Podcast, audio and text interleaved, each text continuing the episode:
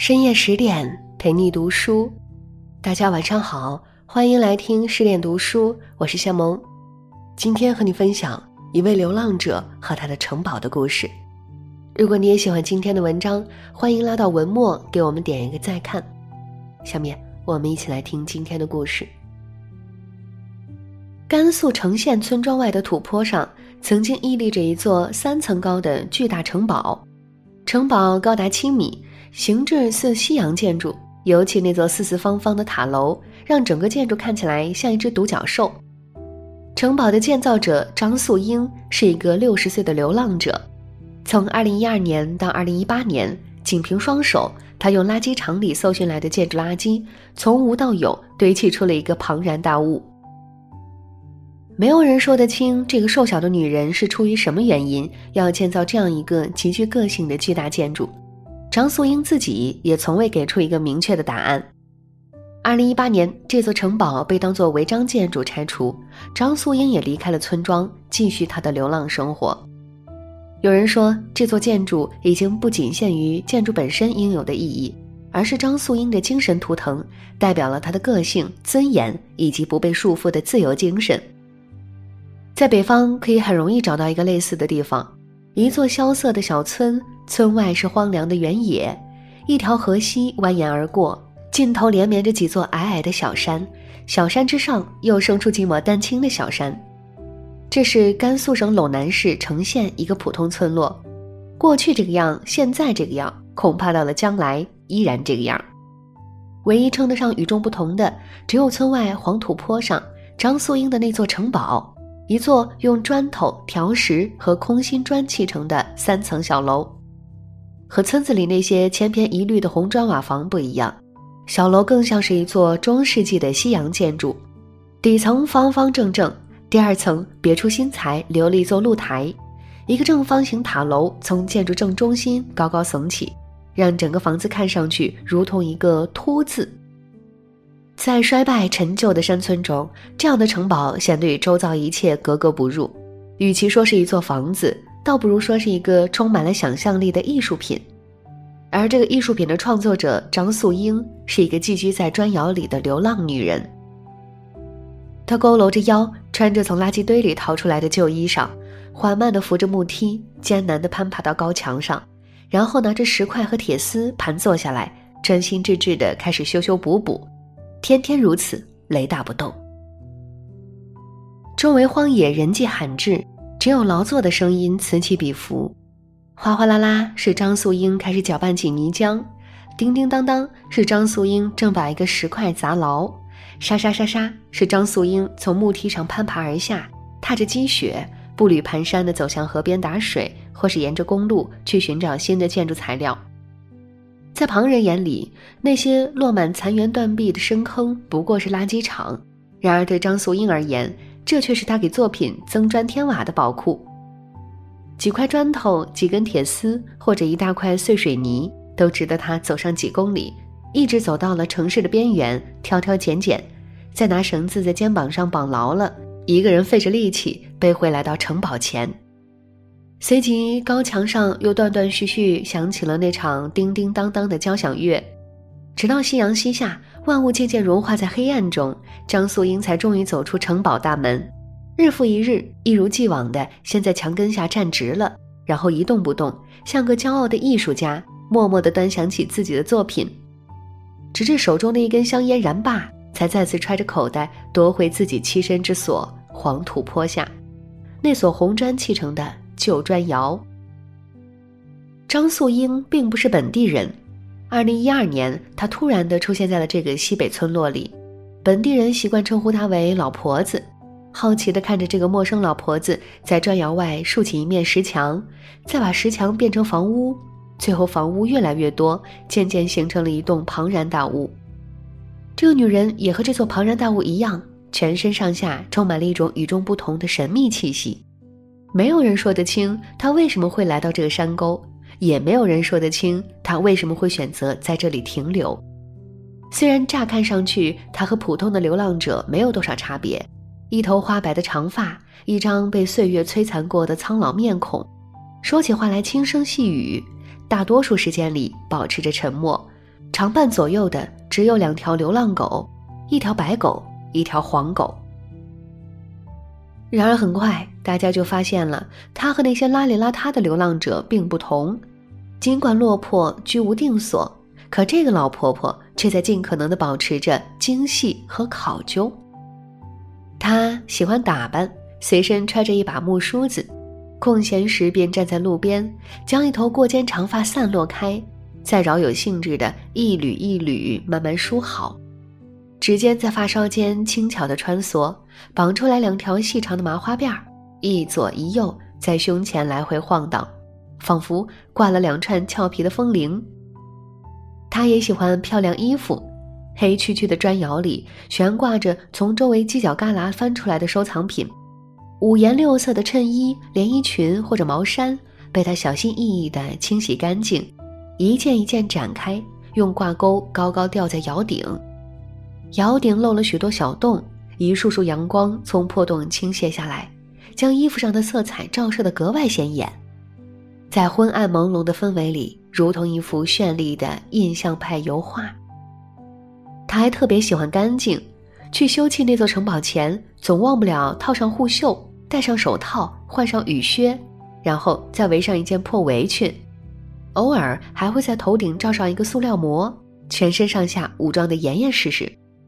甚至于每天入睡前，他也必须要拿出一条毛巾，先反反复复地擦拭那张床，砖窑正中的一个暗红色破沙发。砖窑四面漏风，尘土飞扬是常态，无论如何打扫，这张床最后还是会脏，还是会落满灰尘。然而张素英却很固执，偏偏要这样做，做完了才抱来被褥，整整齐齐铺好，手指再压一压，如同完成了一套仪式。村民们并不讨厌张素英的与众不同，虽然搞不明白张素英为什么要盖一栋奇怪的房子，更不明白她为什么要把这栋奇怪的房子盖那么高，但是对她谈不上反感，甚至慢慢的还有了一点欣赏的态度。一方面，这得益于张素英的手艺，虽然用的全是边角材料，也缺少装饰和雕琢，但这座纯手工搭建的城堡却有一种粗犷的美感。尤其在这座亘古不变的村落，就仿佛一个高傲、特立独行的闯入者一般，给平淡的生活增添了不少话题。村里人认为他很厉害，介绍起张素英来，常常带着夸奖的口气。你看这个老婆子哦，厉害着呢！房子盖什么样，斜不斜，怎么盖，她自己都能感觉到。而另一方面，则是因为张素英也实在让人讨厌不起来。他沉默寡言，做起事来轻手轻脚的，不做事时往往一言不发，一动不动望着远方的山和云，似在发呆，似在思索。因此，大多数的时间里几乎感觉不到他的存在。偏偏他又很热心，每每到了农忙，不用人开口，他就会不请自来，熟练地操练起农具，从头到尾一言不发的帮忙，仿佛一切都理所当然。而且奇怪的是，他并不收钱，无论村民怎么塞钱给他，张素英始终拒绝。急了，干脆把钱扔在地上，掉头就走。村里人摸不透他的脾气，也不知道他在思考什么，但是明白这个老婆子并不坏。这样日复一日的相处，大家渐渐熟络，张素英和那座城堡都成了村子的一部分。偶尔，他也开始提及一些往事。在那些只言片语里，人们终于知道了张素英不是北方人，家乡在千里之外的湖北新乐乡；知道了她出生于上世纪五十年代，到达成县时已经六十岁上下；也知道了张素英曾有过家庭，有过一个丈夫，并生下一个女儿。后来有一天，毫无征兆地决定抛下一切，独自开始了自己的流浪生涯。这像是《月亮和六便士》里才有的故事，主人公斯特里克兰德人到中年，事业安稳，却在某一天突然不辞而别，离开熟知的一切，背井离乡去巴黎寻求艺术。对恪守传统的人来讲，这样的举动显然难以理解，过于离经叛道，无异于天方夜谭。有人企图为张素英的举动找一个合理的动机，向她打探起以前的生活。张素英。是不是你丈夫对你不好？他很好。那你为啥走？我不爱他。他从容不迫的回答，口气淡然，表情不喜不悲，却听得人目瞪口呆。也有人对他吸烟颇有微词，说女人不能抽烟。而张素英的回答是一个绝妙的反讽，但我就是女人。在世俗的观念里，一切行径总要分出正确与否，动机亦需要一个解释来使之合理化。不过，在张素英身上，对错和解释仿佛都变得太过空泛和教条了。她只需要遵从自己的内心。那座城堡越来越高，终于有一天吸引到了艺术家的注意。孟小维是一名画家，有一天驱车经过，一眼就被这座奇奇怪怪的房子震惊了。他觉得张素英有一种超脱普通人的气质，于是决定以张素英为主角拍摄一部纪录片。镜头下的张素英渺小而倔强，在苍茫荒凉的土地上，犹如一只孤独的蚂蚁，周而复始，折返于垃圾场与他的城堡之间。饿了就在城堡外烧一团火做灶台，渴了就去河沟里灌几瓶水。